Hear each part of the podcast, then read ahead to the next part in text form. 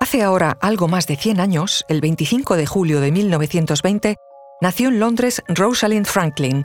Química e investigadora, su trabajo fue fundamental para la comprensión de la estructura del ADN, el material que contiene la información genética y hereditaria de la vida.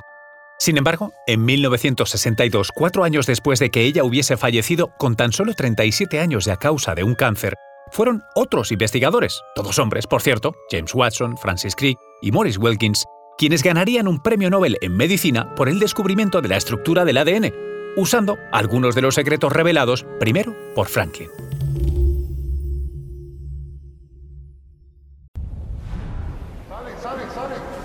Conoce mejor al equipo que protege nuestras costas. Alerta en el mar, el jueves a las 10 un nuevo episodio en National Geographic. Soy Luis Quevedo, divulgador científico. Y yo soy María José Rubio, historiadora y escritora. Y esto es Despierta tu curiosidad, un podcast diario sobre historias insólitas de National Geographic. Y recuerda, más curiosidades en el canal de National Geographic y en Disney Plus. Franklin nació en el seno de una familia acomodada en el conocido barrio londinense de Notting Hill. Desde muy pequeña demostró tener los mimbres de un genio. No solo sacaba sobresalientes en la escuela o en sus estudios en la prestigiosa Universidad de Cambridge, además demostraba un gran talento en matemáticas, física y química, y un gran interés por aprender idiomas, especialmente alemán y francés. Pese a todo, lamentablemente algo muy común en la época, su padre nunca estuvo muy de acuerdo con que estudiase más allá de primaria. De hecho, según algunas fuentes, le llegó a pedir a Rosalind Franklin que donase el dinero de la beca que le habían concedido a los 18 años para continuar estudiando. Afortunadamente, contó con el apoyo de las mujeres de su familia y finalmente pudo completar sus estudios de biofísica, lo que le abrió las puertas a formar parte de distintos equipos de investigación. Durante siete años, Rosalind trabajó en un laboratorio químico en París. Allí se dedicó a la investigación sobre técnicas de rayos X.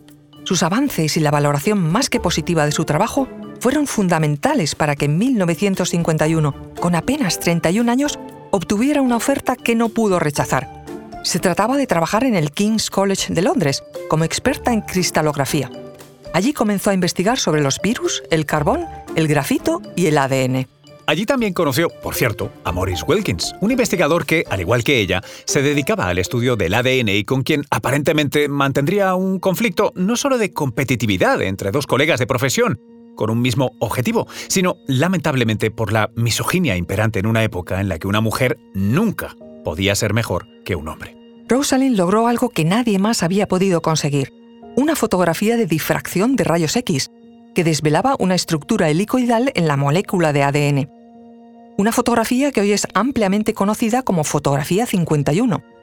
Esta se convirtió en una pieza fundamental para que el investigador estadounidense James Watson y el británico Francis Crick establecieran posteriormente la hipótesis de la doble hélice.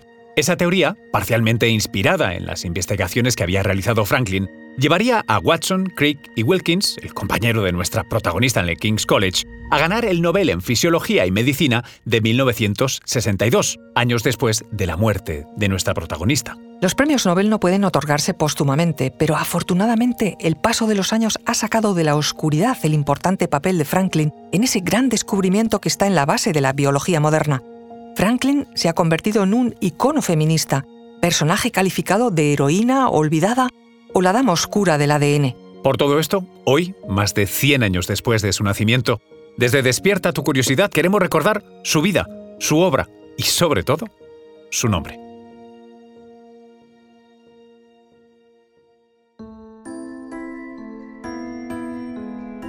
Recuerda que Despierta tu Curiosidad es un podcast diario sobre historias insólitas de National Geographic. Disfruta de más curiosidades en el canal de National Geographic y en Disney Plus. No olvides suscribirte al podcast si has disfrutado con nuestras historias.